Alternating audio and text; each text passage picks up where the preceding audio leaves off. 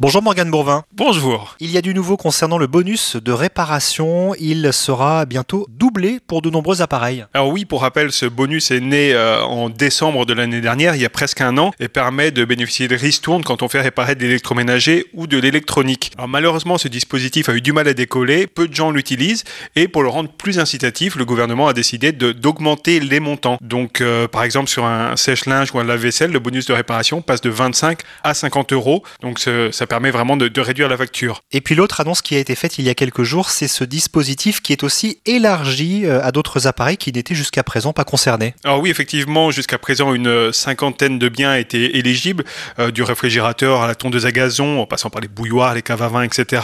Euh, de nouveaux produits vont arriver, notamment liés aux soins du corps, la cuisine également, avec plein de produits de petits électroménagers comme des, des robots, les friteuses, les micro-ondes, et également l'équipement de la maison comme les ventilateurs ou les climatiseurs. Morgane, l'objectif est toujours le même, à réparer plutôt que de jeter, et ça s'étend aussi désormais aux vêtements. Alors oui, depuis le 7 novembre, il y a un nouveau dispositif, donc il s'appelle aussi bonus réparation, mais on pourrait parler plutôt de bonus euh, reprisage.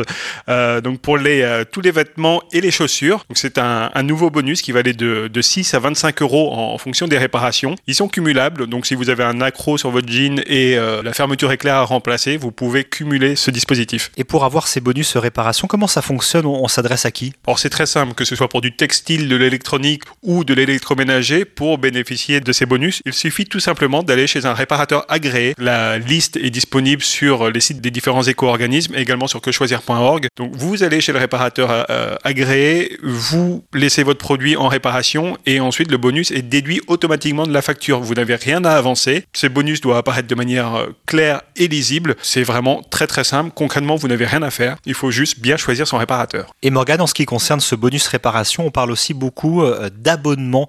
Euh, comment ça peut se passer? Oui, le gouvernement envisage d'étendre ces bonus au service d'abonnement à la réparation, comme on trouve dans certaines grandes enseignes. L'UFC Que Choisir n'est pas du tout favorable, puisqu'en fait, ces dispositifs ressemblent plus à des assurances qu'à vraiment des services de réparation.